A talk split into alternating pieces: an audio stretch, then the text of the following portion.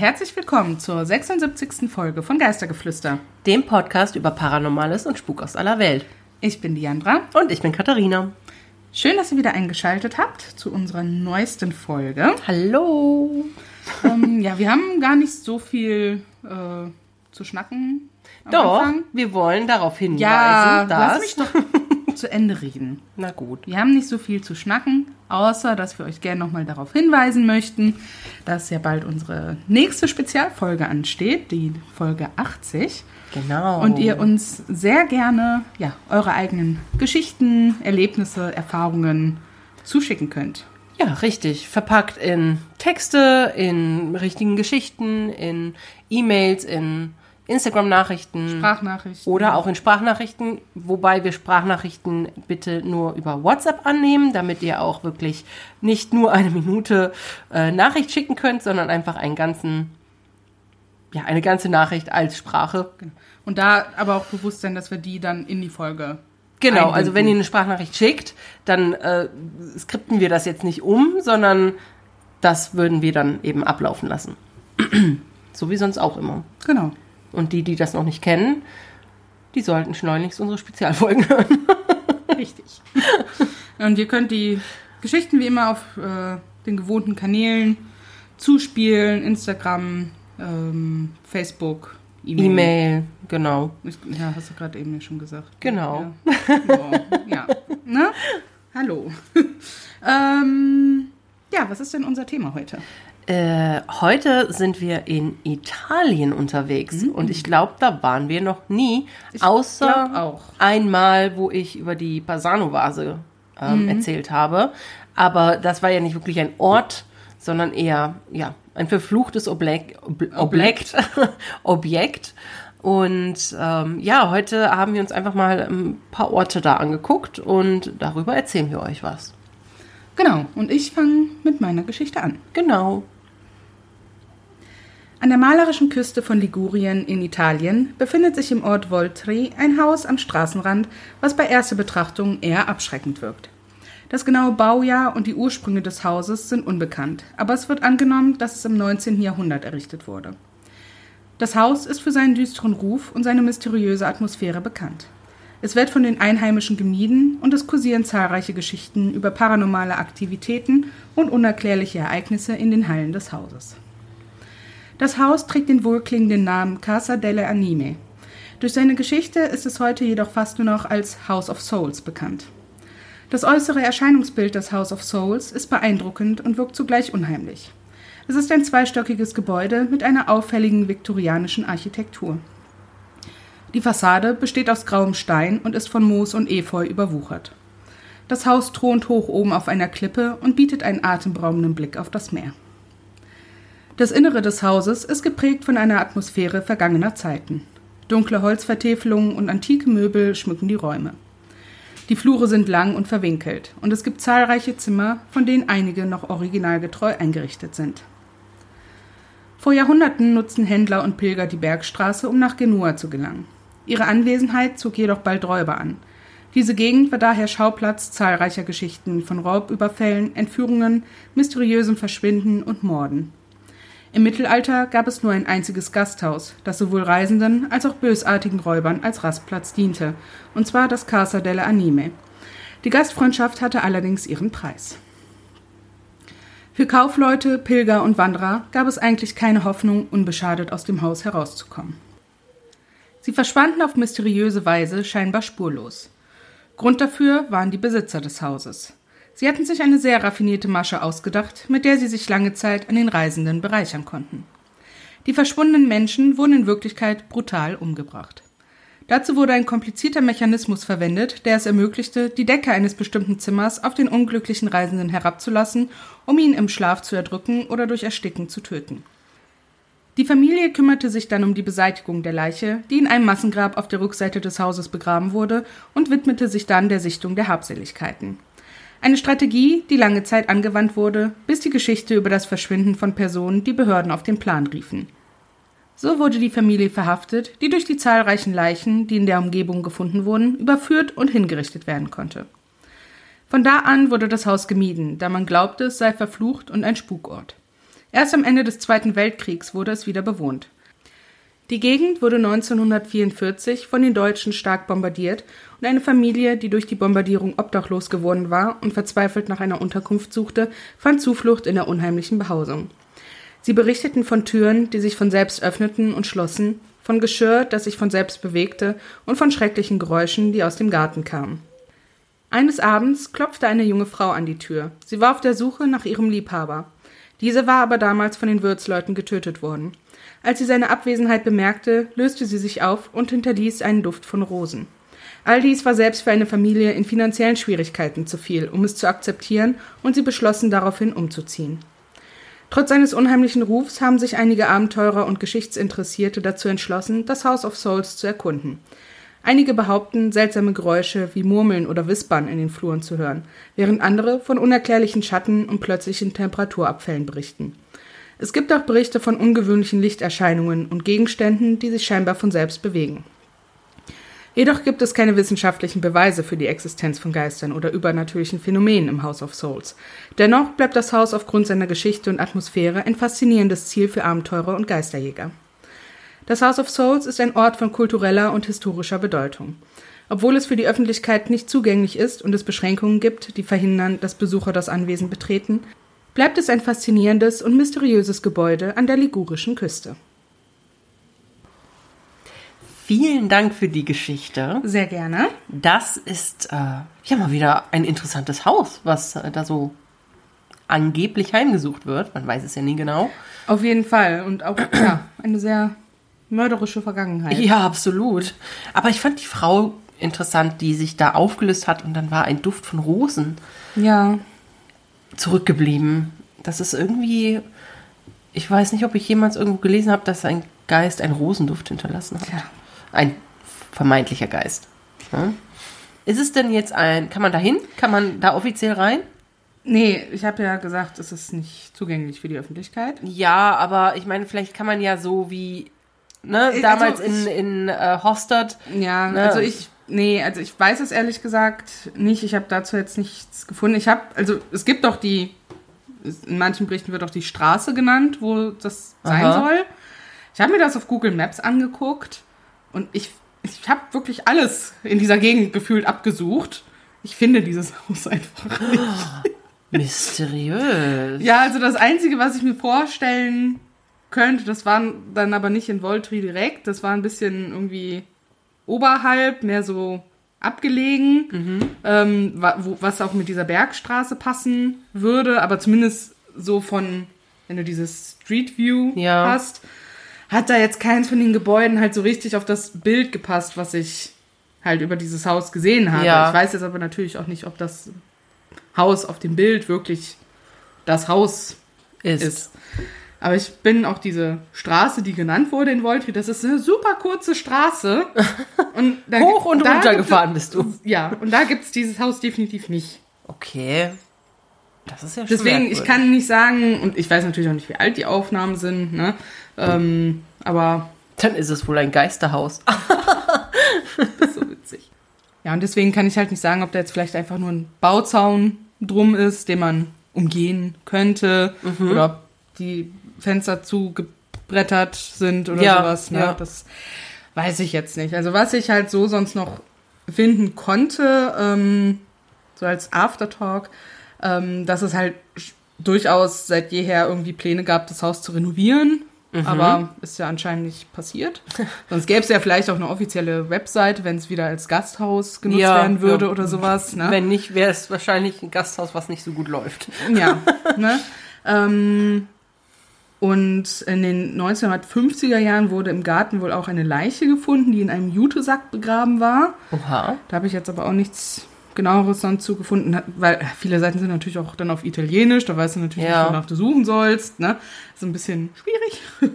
ähm, und es gibt wohl auch einen Film, ähm, The House of Lost Souls von 1989. Aber ich konnte ihn jetzt auf keinen der allgemein bekannten Streaming-Seiten irgendwie im Angebot finden. Also mhm. das ist, vielleicht gibt es den auf YouTube, da habe ich jetzt nicht geguckt. Ein alter Indie-Film. Ja, also ist halt auch wirklich ein italienisch produzierter Film von einem oh, italienischen okay. Regisseur und ja, Vielleicht ist der dann auch entsprechend nicht so gut, wenn man Vielleicht. den heute nicht mehr findet. Vielleicht. Vielleicht. Man weiß es nicht. Ja, aber vielen Dank. Sehr gerne. Es war eine interessante Geschichte. Und dann würde ich sagen, komme ich jetzt mal zu meiner. Sehr gern. Die Insel Poveglia ist ein kleines Fleckchen Land in der Lagune von Venedig vor der Ostküste Norditaliens. Zeitweise wurde sie als ein sicherer Hafen, militärischer Kontrollpunkt und als Einrichtung für psychisch Kranke genutzt. Am bekanntesten ist es jedoch für seine makabre Nutzung während der Beulenpestepidemie, als die Opfer unter Quarantäne gestellt und auf dem Gelände verbrannt wurden. Heute hat Poveglia einen beängstigenden Ruf und die Einheimischen glauben, dass diese Geisterinsel aufgrund ihrer dunklen Geschichte von Geistern heimgesucht wird. Doch lernen wir zunächst etwas genauer die Vergangenheit dieser so geschichtsträchtigen Insel kennen. Das kleine Eiland wurde erstmals im frühen 5. Jahrhundert als sicherer Zufluchtsort vor Invasionen durch Alarich den Goten und Attila den Hunnen während des Niedergangs des Römischen Reiches erwähnt. Die kleinen Inseln in der Lagune waren so zahlreich und leicht zu verteidigen, dass die Streitkräfte sie in Ruhe ließen. Wahrscheinlich war Poveglia jedoch schon lange vorher besiedelt, denn historische Aufzeichnungen weisen darauf hin, dass eine Gruppe von Italienern die Region Venetien bereits 2000 vor Christus besiedelten. Um 864 nach Christus wurde der Gouverneur oder auch Doge genannt getötet. 200 seiner Sklaven flohen auf die Insel und führten dort vermutlich ein ruhiges Leben. Während des Chioggia-Krieges mit Genua, der 1379 begann, zwangen die Behörden die Bewohner der Insel Poveglia, auf eine andere Insel in der venezianischen Lagune umzuziehen. Sie bauten eine achteckige Festung und verwandelten Poveglia in einen militärischen Außenposten, der mit Marineartillerie bewaffnet war, um die Lagune streng zu kontrollieren. Zwei Jahrhunderte lang blieb die Insel unbesiedelt, trotz staatlicher Bemühungen, wie zum Beispiel die Ansiedlung von Mönchen aus Mittelitalien in den 1500er Jahren. Sie fanden jedoch eine Aufgabe, als die Insel Poveglia in den Jahren 1576 und 1630 zu einer Kolonie und Abladeplatz für die Opfer der Beulenpest wurde. Die erste große Beulenpest, die Italien heimsuchte, begann schon 1347 in Sizilien und hatte sich bis 1348 auf Venedig ausgebreitet. Etwa die Hälfte der venezianischen Bevölkerung erlag dem Tod. Dadurch lernten die Venezianer viel über die Ausbreitung der Seuche. Durch Beobachtungen konnten sie feststellen, wie sich die Krankheit verbreitete und wie Menschen und Schiffe die Pest in das Gebiet einschleppten. Die Beamten erkannten, dass sie die kranken und toten Pestopfer von den gesunden Menschen trennen mussten. Daher richteten sie an zwei Orten außerhalb der Stadt große Leichengruben für die Verstorbenen ein. Die Zahl der Leichen stieg jedoch so schnell an, dass die beiden Gruben bald überfüllt waren. Um den Überfluss in den Griff zu bekommen, begann die Stadt damit, die Leichen massenhaft auf zwei Inseln in der Lagune zu transportieren: Sant Erasmo und die Ortschaft San Martino de Strata. Zu Beginn des 14. Jahrhunderts erfanden die Venezianer das Konzept des Lazaretto. Dabei handelt es sich um eine Einrichtung oder ein Krankenhaus, das für die Quarantäne kranker und potenziell kranker Menschen bestimmt ist. Lazaretto Vecchio, eine kleine Insel in der Lagune, war die Heimat des ersten Lazarettos. Bei einer Ausgrabung auf der Insel stießen Archäologen auf mehr als 1500 Skelette von Opfern der Beulenpest, die in Gruben beerdigt waren. Die Wissenschaftler gehen davon aus, dass noch Tausende von ihnen im Boden vergraben sind. Manch einer munkelt sogar, dass heutzutage der Boden der Inseln, auch der Poveglias, zu 50 Prozent aus Menschenknochen und Ascheresten bestehen soll. Während der folgenden Pestepidemien in den 1570er und 1630er Jahren dienten verschiedene Inseln, darunter auch Poveglia, als Quarantänestationen und Abladeplätze für die Massen von Leichen. Zeitweise waren Lastkähne erforderlich, um die Leichen zu transportieren. Jeder, der auch nur leichte Symptome aufwies, wurde schnell von seiner Familie und Gesellschaft getrennt und auf die Insel gebracht. Dort verbrachten sie bis zu 40 Tage in Quarantäne, wo sie entweder starben oder sich nur selten erholten. Die Kranken lagen zu dritt oder viert in einem Bett, weil es nicht mehr Platz gab. Den ganzen Tag über sammelten Arbeiter die Toten ein und warfen sie ohne Pause in die Gräber. Oft wurden die Sterbenden und diejenigen, die zu krank waren, um sich zu bewegen oder zu sprechen, für tot gehalten und auf die aufgeschichteten Leichen geworfen. Die Behörden verbrannten Tausende von Leichen auf der Insel Poveglia, um eine weitere Ausbreitung der Seuche zu verhindern. Im Jahr 1777 übernahm der Magistrat für Gesundheit die Kontrolle über Poveglia und machte sie auch zu einem Kontrollpunkt. Jedes Boot oder Schiff, das nach Venedig fuhr, musste zur Vorbeugung gegen Krankheiten eine strenge Inspektion durchlaufen. In den 1790er Jahren fielen zwei Schiffe durch und die Beamten fanden Fälle von Pest an Bord. Infolgedessen wurde die Insel Poveglia erneut für etwa zehn Jahre zu einer Quarantänekolonie, bis das Hospital Anfang der 1800er Jahre geschlossen wurde. Zu Beginn des 20. Jahrhunderts, genauer gesagt 1922, wurden die Gebäude der Insel von der Regierung als Unterkünfte für psychisch Kranke umfunktioniert. Im Laufe der Zeit drangen düstere Geschichten über die Behandlung und die Experimente an den Patienten an die Öffentlichkeit. Besonders ein Arzt stach dabei hervor, seine berüchtigten Experimente an Patienten sind auch heute noch schockierend, wenn man sie erzählt. So glaubte er beispielsweise, wie viele andere Nervenheilärzte dieser Zeit, dass Lobotomien ein hervorragendes Mittel zur Behandlung und Heilung von psychisch kranken Menschen seien. Er führte daher an zahlreichen Patienten solche Lobotomien durch, meist gegen deren Willen. Die Eingriffe waren nicht nur abscheulich, sondern auch schmerzhaft. Hielt er sich nicht einmal an die eigentlich damals anerkannte Vorgehensweise oder gar Hygienevorschriften. Er soll normale Hämmer, Meißel und Bohrer benutzt haben, ohne Betäubung des Patienten und die Gerätschaften teilweise von Rost befallen, weil sie nicht vernünftig gereinigt wurden. Angeblich hob er sich seine schlimmsten Experimente für besondere Patienten auf, die er in den Glockenturm des Krankenhauses brachte. Was auch immer er dort tat, die Schreie der Gefolterten waren auf der ganzen Insel zu hören. Schließlich holte das Karma den skrupellosen Arzt ein. Der Geschichte zufolge begann der Arzt sich selbst seelisch zu quälen und wurde von den zahlreichen verstorbenen Seelen der Insel verfolgt. Schließlich verlor er den Verstand, kletterte auf die Spitze des Glockenturms und stürzte sich in den Tod. Über seinen Tod gibt es allerdings unterschiedliche Berichte. Einige behaupten, er sei entweder von einem wütenden Inselgeist oder von einigen seiner wütenden Patienten gestoßen worden. Eine Krankenschwester soll Zeuge seines Sturzes gewesen sein und behauptet, dass er zunächst überlebte, dann aber von einem geisterhaften Nebel umhüllt wurde, der ihn erstickte.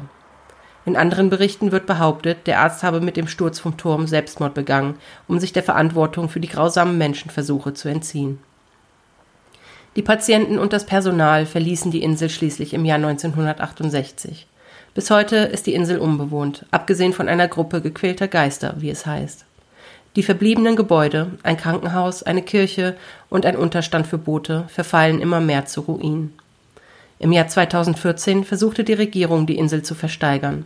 Das einzige Gebot, das sie erhielt, belief sich auf lediglich 704.000 Dollar. Heute ist Poveglia eine verlassene Insel, die von der Öffentlichkeit weitgehend gemieden wird. Es wird berichtet, dass die Insel von paranormalen Aktivitäten nur so heimgesucht wird. Viele glauben, dass Hunderttausende von gequälten Seelen noch immer auf der Insel Poveglia gefangen sind. Von dem massiven Zustrom von Pestopfern, die auf die Insel gezwungen wurden, bis hin zu denjenigen, die in der einst dort stationierten Nervenheilanstalt gefoltert wurden, geht bis heute ein Gefühl von Trauer und Leid von der Insel aus. Die Schreie der Kranken und Gequälten soll man heute noch hören können. Vor allem aus dem alten Glockenturm sollen zahlreiche, unbefugte Besucher Schreie gehört haben. Aber nicht nur Schreie sollen von dort kommen. Der sadistische Arzt soll ebenfalls im Turm gefangen sein. In ruhigen Nächten soll man angeblich hören, wie er die Glocke des Turms läutet.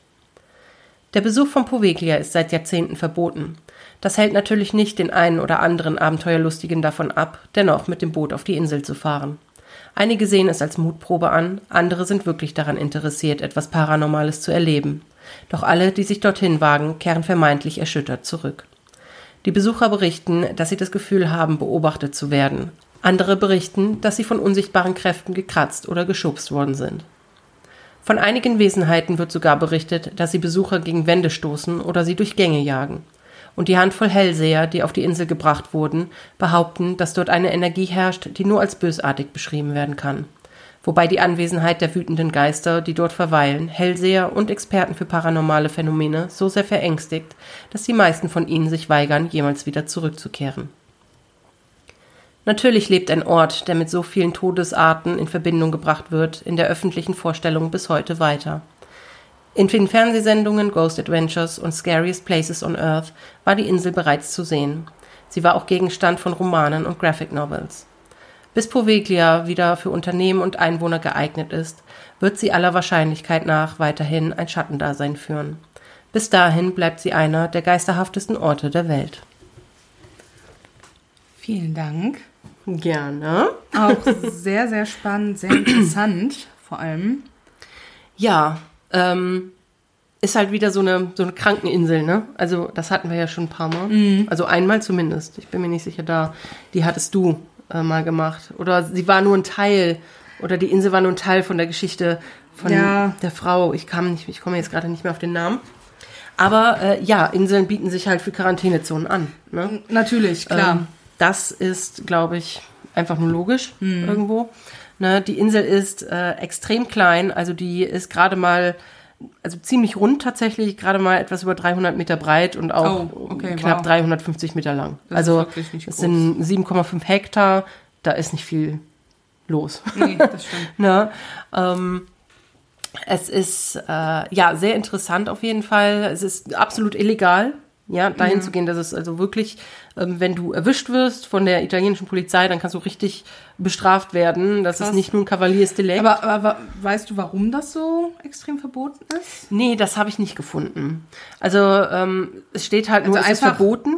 Ne? Weil da noch so viele Skelette liegen wahrscheinlich. Ja, möglich, ne? Dass, ähm, dass halt da doch viele tote Mhm. Knochen, Menschenknochen, Menschengebeine ähm, sind. Vielleicht ist das ein Grund, weil das, weil man das nicht nachhalten kann. Mhm. So, ich meine, es gibt ja auch ähm, Katakomben, wo du viel Wände hast, die voller Knochen liegen. Ja, ja, so. genau. Ähm, aber pff, ich, ich bin mir nicht sicher, also ich habe halt keinen Grund gefunden, Ah, okay. warum das so. Ja. Vielleicht, weil die einfach echt Angst haben vor der Insel. Ja, Ne? kann ja auch sein, ne? Von dem, was Ähm, da alles so passiert ist, vor allem durch den Doktor da. Ja, es ist, ähm, ja, es ist tatsächlich auch, was interessant ist. Und offensichtlich scheint es da, also entweder machen die das auch illegal oder es gibt vielleicht ein jährliches Happening. Happening. ähm, es gedeihen Weinreben auf dieser Insel und zwar Aha. ziemlich gut. Ja, Okay. also ähm, da kommen dann immer so zur, zur Ernte eben Winzer und holen sich da die Weinreben, also die Trauben. Na, ähm, offensichtlich scheint Wein auf aschiger Ebene Oh, gut zu wachsen. vielleicht Ähm, kümmern sich die Geister auch einfach sehr gut.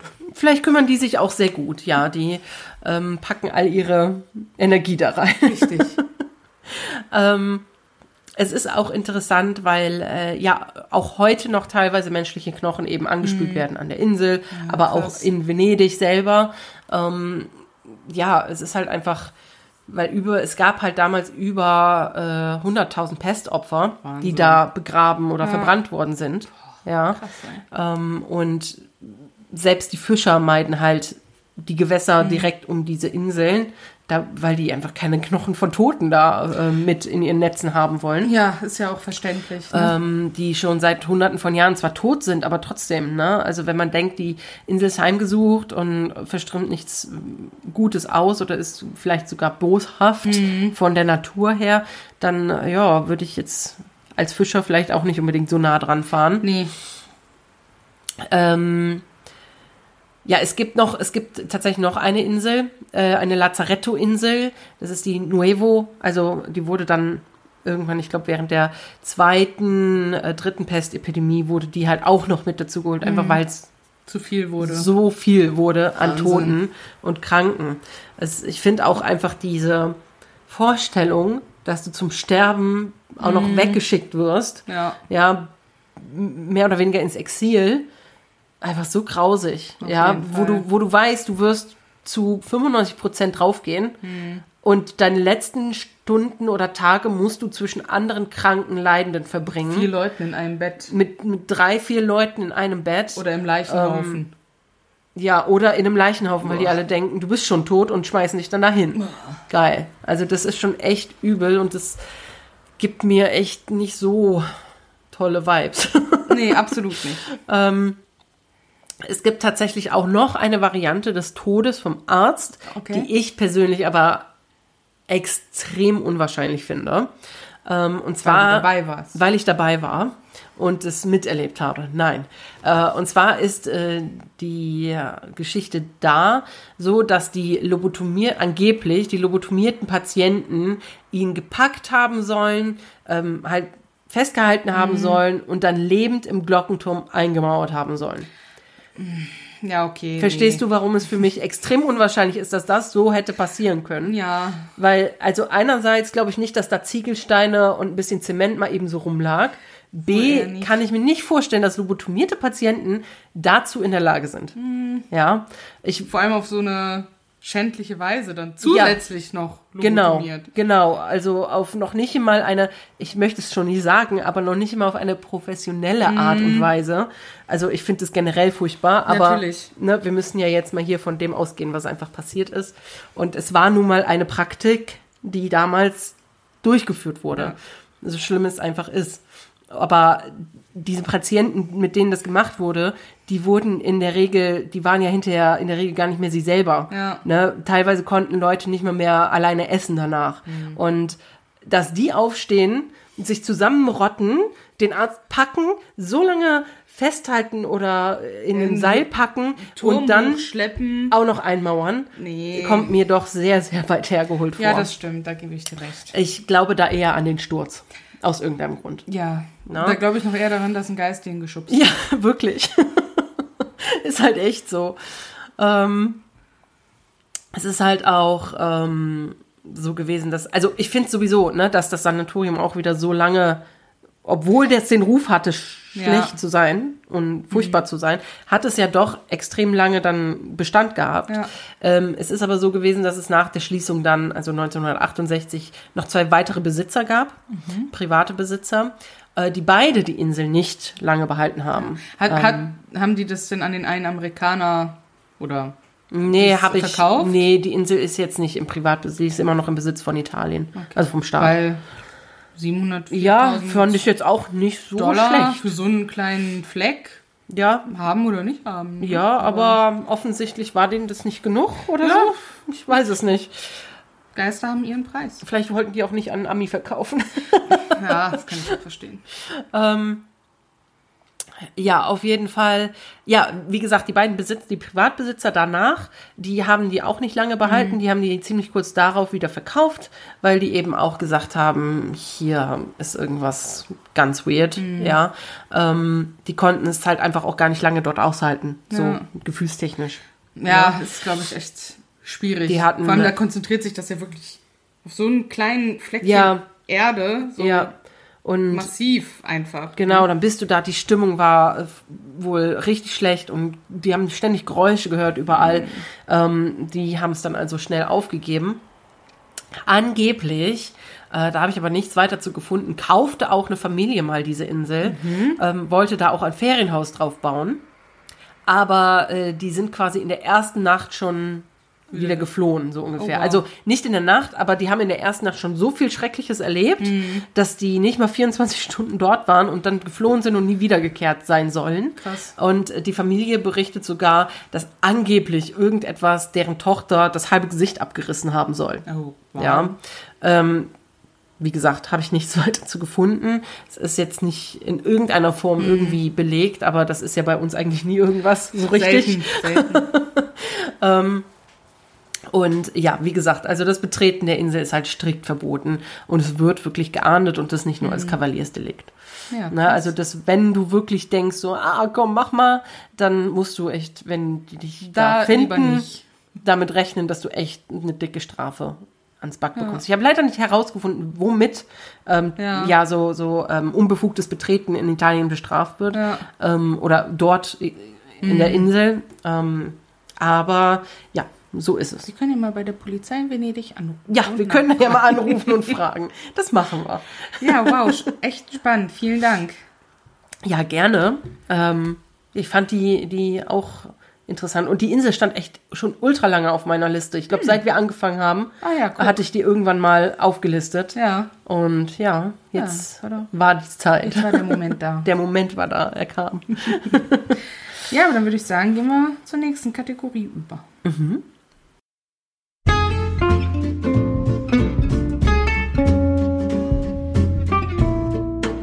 Noch was Schönes zum Schluss.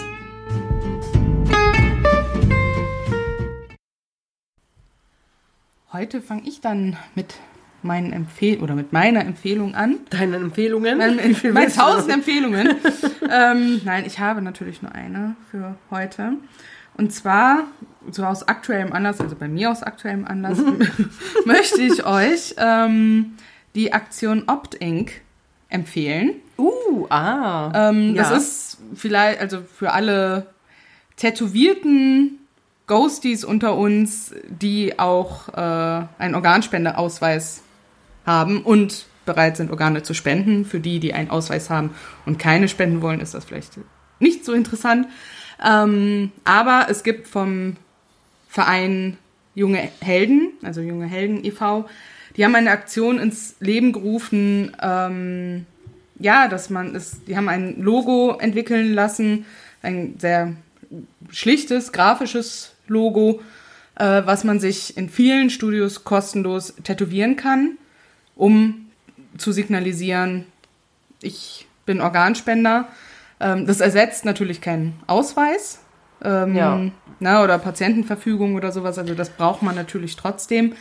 Aber es signalisiert halt, dass man dazu bereit ist. Man kann das auch in wunderschön andere Tattoos einbinden, man kann es erweitern, aber das, also das kostet dann natürlich auch, aber das reine Logo ist kostenlos. Ja, also ich habe da schon sehr schöne Version gesehen, die du Ja, mir es gibt gezeigt hast. richtig schöne Versionen. Also das finde ich auch eine richtig gute Sache, muss ich sagen. Ich habe auch gesehen, manche machen sich das hinter das Ohr, Ja, andere irgendwie die halt Schulter natürlich oder so. überall Ja, hinmachen, theoretisch. Ne? Also ich habe echt mir, also ich hab's mir halt jetzt äh, letzte Woche stechen lassen ähm, an, am Arm.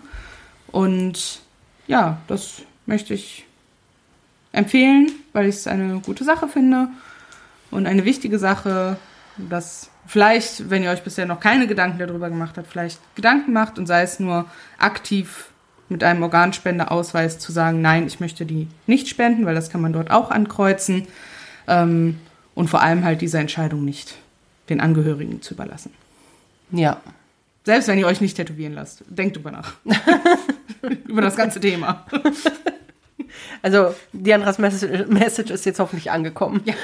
Wenn nicht, ich sag's gerne nochmal. Nein, finde ich gut, finde ich eine schöne Empfehlung. Äh, eine wichtige Empfehlung. Und äh, ich habe jetzt nicht so eine wichtige Empfehlung, nicht so Ja gut, habe ich, ja bedeutungsschwanger. Habe ich ja sonst auch nicht. Unbedingt. Aber ähm, trotzdem habe ich ja vielleicht doch schon mit Bedeutung. Also ich möchte euch gerne die Serie The Days empfehlen auf Netflix.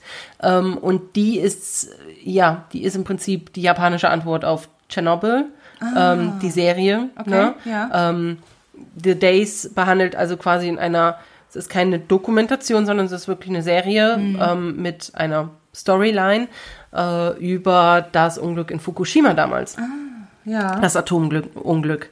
Ähm, also nur noch mal vielleicht, um es in Erinnerung zu rufen, damals gab ich weiß das ja jetzt gerade selber nicht mehr, ich glaube, es war 2014, ähm, aber nagelt mich nicht drauf fest. Ähm, es gab aber auf jeden Fall damals diesen Tsunami. Es gab also ein großes Erdbeben. Daraufhin gab es einen großen Tsunami und ähm, in Fukushima ist eben nun mal ein Atomkraftwerk und das wurde arg in Mitleidenschaft gezogen. Davon, also von diesem Beben schon, aber durch das Beben der entstandene Tsunami, der hat halt wirklich äh, das ganze Ding zum Kollabieren gebracht, mehr oder weniger. Und hat eben, ja, die, die, die, ähm, wie heißt das noch, wo die, wo die die Atomkraft quasi lagern. Mir fällt das gerade nicht ein. Die Reaktoren, danke. ähm, so, also hat also dann tatsächlich die Reaktoren so hart beschädigt, dass die nach und nach eben alle einen, ja, einen katastrophalen Ausfall bekommen haben. Und diese, die Leute, die alle versucht haben, wirklich in Dauerschleife das Ganze irgendwie zu retten, sodass da nicht eine riesige Katastrophe draus entsteht. Das ist schon sehr spannend zu sehen. Ich habe mir das auch tatsächlich im Originalton angehört, mit, Oh, mit Untertitel. Das mag ich normalerweise nicht so gerne. Aber ich dachte mir, ich möchte bei so einer Serie gerne die echten Stimmen hören. Ne? Und es ging tatsächlich sehr gut, muss ich Okay. sagen, das, das Lesen und dann das Gucken Ja. dabei. Ähm, es ist auch eine sehr gut gemachte Serie, ähm, wie man das überall hat. Man mag Charaktere, man mag welche nicht. Aber ähm, ich denke, die haben sich da sehr nah an den echten Geschehnissen gehalten, auch so nach Recherche, wie gut diese Serie ist. Ähm, sie haben schon das eine oder andere ausgelassen. Ähm, warum? Keine Ahnung. Aber äh, ja, alles in allem ist es echt eine coole Sache und ähm, sehr interessant gemacht. Cool. Ähm, ja, The Days auf Netflix. Danke für die Empfehlung.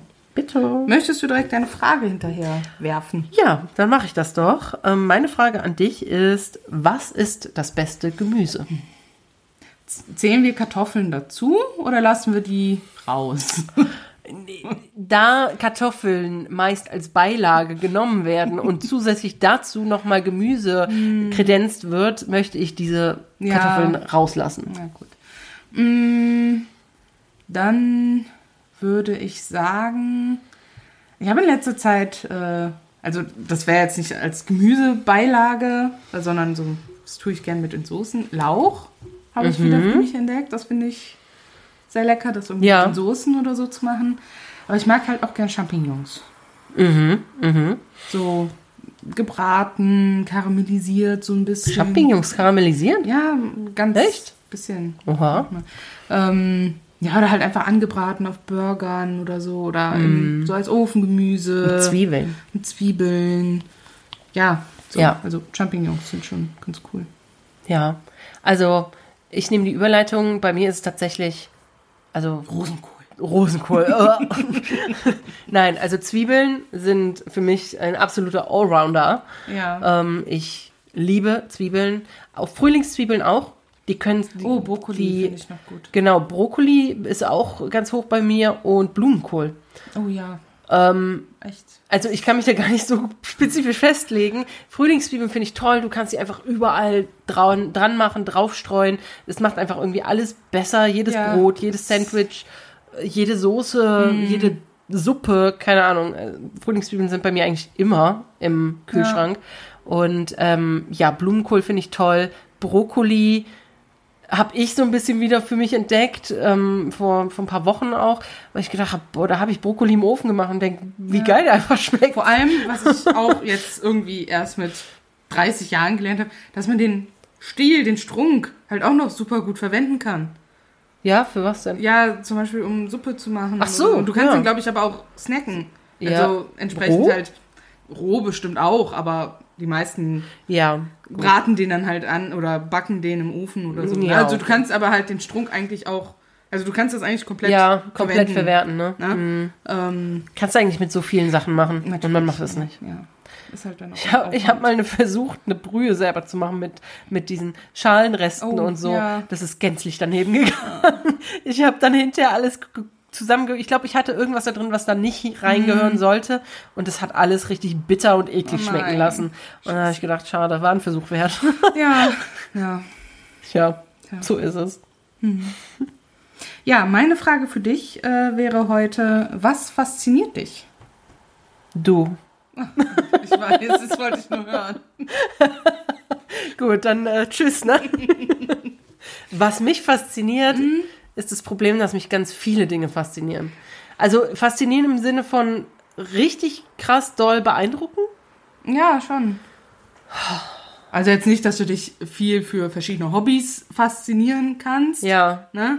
Sondern Äh, wo ich mein ja, so Gehirn irgend nicht so ein drum- Thema, ja, was dich einfach jedes Mal wieder aufs Neue fasziniert. So, Das Weltall. Das ist sehr faszinierend, ja. Also da, egal wie, egal wie oft mir mein Mann erklären möchte, wie das mit Zeitkontinuum und wie das zusammenhängt mit Gravitation und so. Interstellar. Jedes Mal, wenn wir den Film gucken, frage ich immer wieder aufs Neue. Warum, wieso, weshalb? Und jedes Mal erklärt es mir und jedes Mal kapiere ich es einfach nicht. Aber Das habe ich auch bei ganz vielen Themen, wenn ich das Daniel frage. Ich. Ähm, Aber äh, ich finde es dennoch einfach unglaublich faszinierend. Ich finde es faszinierend, wie Menschen glauben können, dass wir echt einzig lebende Organismus, Organismen sind hier in diesem ganzen riesigen Kosmos. Ähm, weil ich habe ja schon öfters Dokumentationen darüber gesehen und man war schon mal in einem Planetarium oder auch nicht, aber selbst dann weiß man, dass wir ein Teil von einem, äh, von einem Etwas unvorstellbar. Sonnensystem sind von einer Galaxie, die innerhalb, die einfach nur neben anderen riesigen Galaxien hält und dass wir eigentlich super, super winzig, winzig Mhm. klein sind. Unser Planet, unser Sonnensystem ist nicht mal besonders groß und deswegen bin ich so fasziniert davon, Ja. da, das, da kann ich mein Gehirn auch nicht mit, das, irgendwann hört mein Ja. Limit der Vorstellung auf, Ja. dass ich, was, dann hört es einfach auf. Ja. Dann kann ich mir nicht weiter vorstellen, was da noch ist. Nee, das ist auch so. Aber ja, Ja. finde ich gut. Und du? Bienen. Das ist ähm, so. Ich finde Bienen und die Ah, also ich ich habe noch einen, also ich habe einen TikTok Account, also einen, einen TikToker, dem ich folge, so den ich irgendwann auch noch empfehlen werde. Ähm, der halt, also der ist ein junger Kerl, irgendwo Anfang 20, vielleicht Mitte 20, der halt Imker ist. Also mit auch einer wahnsinnigen Schar an Bienen, Hummeln, was weiß ich nicht, was, was der alles da auf seinem Grundstück hat. Aber wenn der da so Sachen über Bienen und Wildbienen und sowas zeigt und der hat auch so eine eigene Art von Bienenstock Okay. gebaut, erfunden, so, ne? Und aber auch einfach dieses, dass die Bienen auch sofort checken, wenn die Königin woanders ist. Oh, ist das der, Das der die- eine neue Königin geben wollte und die haben die abgestoßen und umgebracht? Boah, weiß ich nicht, kann Auf sein. jeden Fall habe ich davon letztens einen TikTok Kann- gesehen. Das tat mir so leid, weil Kann sein, weiß, weiß ich jetzt aber nicht. Auf jeden Fall, dass sie halt sofort wissen, okay, die Königin ist jetzt da hinten auf dem Baumstumpf. Wir müssen jetzt zum Baumstumpf. Oder, oh, die Königin ist jetzt da rein äh, gekrabbelt in diesen äh, Bienenstock. Alle da drauf, so. ja, und dann, ja, da reinkrabbeln. Und dann machen die ja immer erst diese kleinen Erkundungsflüge um den Bienenstock, um zu gucken, wie, was ist das Areal, Das ist wie sind die Wege. Ähm, es ist einfach so, und aber auch mit Wildbienen, weil Wildbienen sind ja eigentlich die viel wichtigeren für uns. Ja. Ne, für die wir auch diese Insektenhotels überall aufstellen und sowas. Ne? Dass es manche Wildbienen gibt, die wirklich nur eine Art von Blume besuchen. echt? Ja. Wow. Und wie süß auch so kleine Wildbienen aussehen und sind ne? das die dunklen, die nicht, sind, die so? es gibt so viele verschiedene so. Wildbienen. Also Okay. das sind manchmal auch diese ganz, ganz kleinen Fliegeviecher, die du im ersten so. Moment gar nicht als Biene identifizieren würdest. echt? Ja. Oh. Also Wildbienen, Okay. ich, mehrere tausend Varianten gibt's so an Oh, Wildbienen. wow. Ja, also ich finde Bienen faszinierend, wirklich. Ich finde Bienen auch faszinierend, jetzt wo du es gesagt hast, aber ich mag die auch, weil die so flauschig sind. Ja, das auch. Und natürlich, weil sie Gutes tun. Rettet die Bienen. Ja, Pflanzt Blumenwiesen für die Bienen. genau. Aber erkundigt euch da auch, dass das auch heimische Blumen sind. So. Ja, das wäre toll. Weil es gibt auch so Blumenmischen, die dann irgendwelche Blumen da drin haben, mit denen unsere Bienen aber dann irgendwie nicht Ja. so viel anfangen können. Krass. Ja, weil ich hatte so einen TikToker gesehen, der hatte die, die, die Königin seines Stocks war gestorben und dann hatte der gesagt, ich hatte denen schon eine neue gegeben, aber die haben die abgestoßen und getötet. Jetzt habe ich noch mal eine neue Ja. geholt. Hoffen wir, dass die die annehmen, weil sonst sterben die bald alle. Weil wenn die keine Königin haben, sterben die. Ja, das ist auch so. Der ganze Bienenstock stirbt einfach dann.